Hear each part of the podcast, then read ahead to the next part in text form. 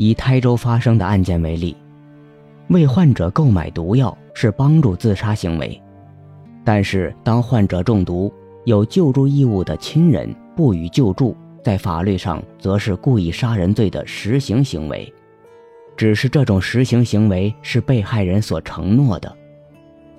根据现行刑法的规定，故意杀人罪的表述是故意杀人的，而非故意杀害他人的。因此，自杀至少在文理上符合故意杀人罪的构成要件，并无问题。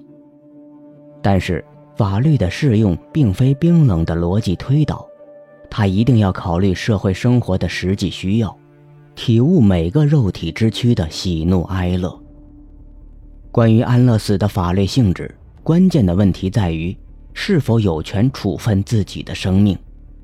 如果这个问题的答案是肯定的，那么无论是帮助自杀还是安乐死，不说是助人为乐，也绝非犯罪。但是如果答案是否定的，那么把它视为犯罪的传统观点就具有合理性。关于这个问题的答案依然只有两种进路：一是基于后果的功利论，二是传统的道义论。功利主义认为，人类由痛苦和快乐主宰，道德的最高原则就是使幸福最大化，使快乐总体上超过痛苦。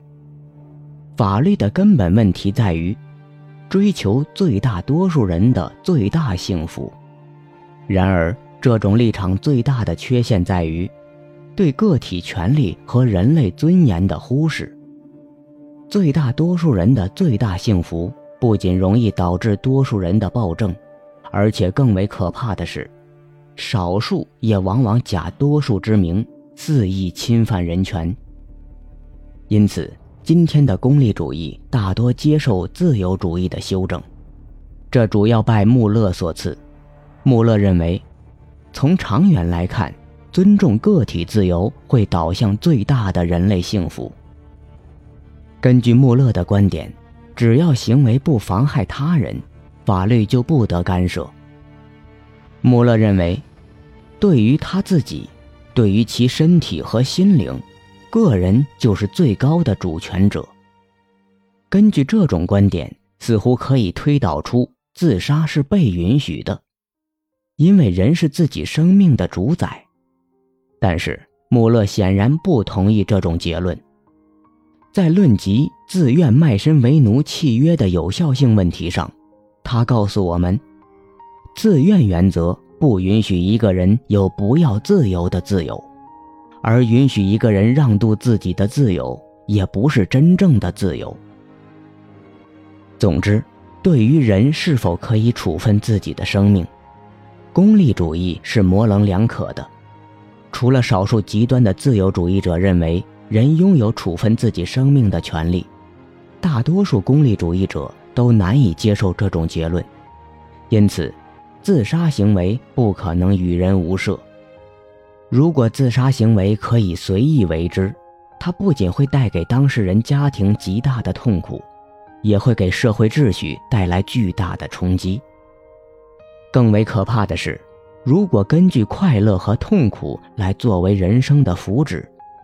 当痛苦远超快乐，人就有权终止生命。那么，对某些人而言，出生本身就可能是一种严重的伤害。人可以选择死亡，但无法选择出生。如果生来就是智力障碍、残疾，一生凄苦，这种人生值得度过吗？如果不值得度过，那么父母是否构成对子女的侵权呢？尤其当父母没有听从医生的建议，依然生产有缺陷的孩子，长大成人的孩子是否可以起诉父母？国家是否可以追究父母的不当之举呢？甚至，国家是否可以基于功利主义而任意终止这些活在痛苦中的生命呢？不要把这看成是荒诞的推理。歌词阿丽。在《累赘第三帝国的国民净化》一书中，就揭示了纳粹德国如何根据功利主义哲学，以科学的人道的安乐死名义，毁灭没有生存价值的生命。一九三五年到一九四五年，在德国政府的主导下，有近二十万德国人死于这场以安乐死为名义的国家谋杀。除了德国犹太人，在二战期间，没有第二个德国国内群体遭受过比这更大规模的屠杀。事实上，这种国家屠杀还有着一定的民意基础。托克维尔在《旧制度与大革命》一书中早已警告我们：谁要求过大的独立自由，谁就在寻求过大的奴役。没有道义约束的自由，往往开启的是一条通往奴役的道路。传统的道义并不根据后果进行功利计算。而只考虑行为本身是否正当。如康德所言，道德本来就不教导我们如何使自己幸福，而是教导我们如何使自己无愧于幸福。在道义论看来，人类尊严是超越经验的，而非人类理性和逻辑推导的结论。它不是一个可以根据情况随意更改的假设。而是维持人类生存的鲜艳本体。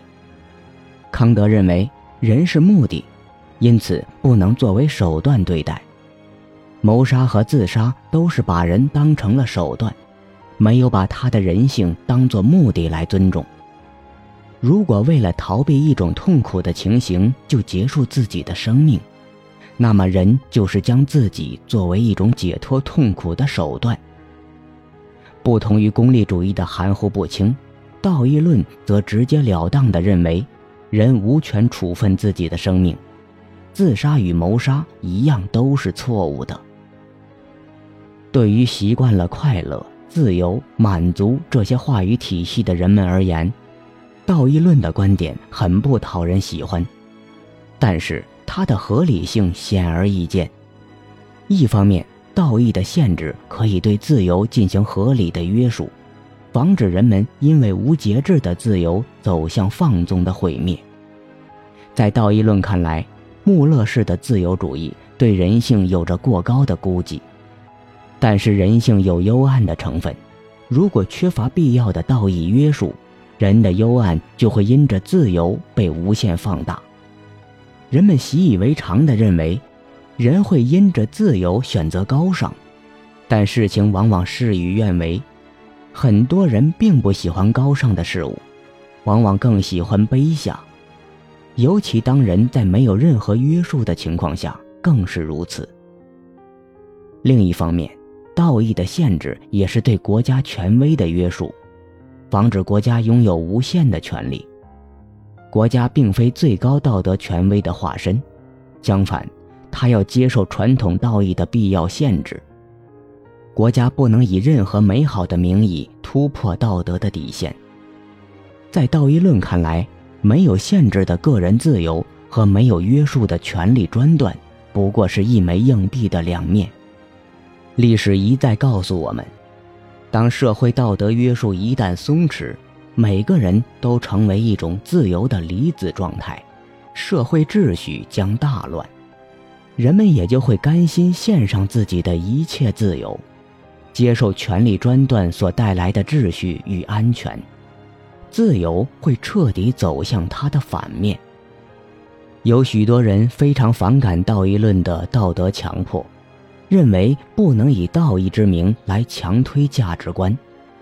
但是问题在于，在道义规范所推崇的价值观与无视道义的国家意志之间。哪种更具强迫性呢？小说《莱博维茨的赞歌》讲了这样一个故事：核辐射给人们带来了巨大的痛苦。为了应对这种情况，政府成立了救助机构“绿星”。那些无法挽救的人可以到绿星，让医生帮助结束生命，从痛苦中解脱。科斯医生是绿星的负责人。他要求泽尔基修士利用修道院来协助他做这项工作。泽尔基修士答应了他，但条件是不能在修道院内实施安乐死。但是科斯医生有着坚定的信念，他认为痛苦是唯一的恶，只要能够减轻痛苦，做什么都是应该的。冲突于是发生，一个未婚的母亲和她的孩子遭受无法忍受的核辐射，承受了巨大的痛苦。在修道院，科斯医生劝这位母亲接受滤星的治疗。但泽尔基修士却认为必须尽一切可能阻止他们接受这种治疗。面对这种冲突，有人可能会说：“我认为安乐死是错误的，但我永远不会把自己的价值观强加于人。每个人都应自主决定。”故事是这样发展的：年轻的母亲不知该如何决定。一方面，科斯医生不能强迫他们接受治疗；另一方面，他也不确定是否听从泽尔基修士的观点，他该如何选择呢？科斯医生代表功利论，而泽尔基修士代表的则是道义论。年轻的母亲决定去绿星，再听听科斯医生的建议，但泽尔基修士认为他们将面临生命的危险，在良心的煎熬下。泽尔基修士把那位母亲和他的孩子带到自己的车里，想把他们带到修道院，以保证他们的安全。科斯医生却叫来了警察，警察让泽尔基修士把车停到路边。警察问这位年轻的母亲：“你准备怎么办？”他不知道该如何选择。当泽尔基修士想开动车辆时，警察却将钥匙拔了出来。这注定了年轻的母亲只能接受科斯医生的建议。这个故事告诉我们，很多时候人们并不知道如何选择。你不是遵循道义的指引，就是按照国家意志来生活。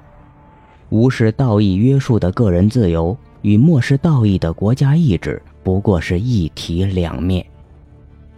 笔者总体认同道义论的立场，人无权处分自己的生命。自杀是错误的，但是刑法是最严厉的惩罚措施。错误不一定就是犯罪，虽然犯罪一定是错误的，犯罪也不一定要受到刑罚处罚。虽然受到刑罚处罚的行为一定是犯罪。现代刑法理论区分不法与责任，一种不法的行为，如果是一般人可以去宽恕的。那么，他虽然错误，但却可以从宽，甚至免于处罚。因此，台州市中级人民法院的判决值得肯定。法律的推理应该是有温度的。我们在原则上要维护生命神圣这个基本的信条，在法律上宣示自杀及其关联行为的错误性，但是在每个具体的案件中。我们必须考虑个体在不同情境中的迫不得已，接受每个个体无可奈何的悲情诉说。古希腊哲学家艾比和泰德说：“我们登上并非我们选择的舞台，演绎并非我们选择的剧本。”按照这种观念，即便在痛苦之中，人也可以经历生命中的圆满。这段话的现代表述是电影《无问西东》的台词。如果提前了解你们要面对的人生，不知你们是否还会有勇气前来？看见和听到的，经常会令你们感到沮丧。孔老夫子教导他的门徒：“未知生，焉知死？”但安乐死给我们提出的另一个问题却是。未知死，焉知生？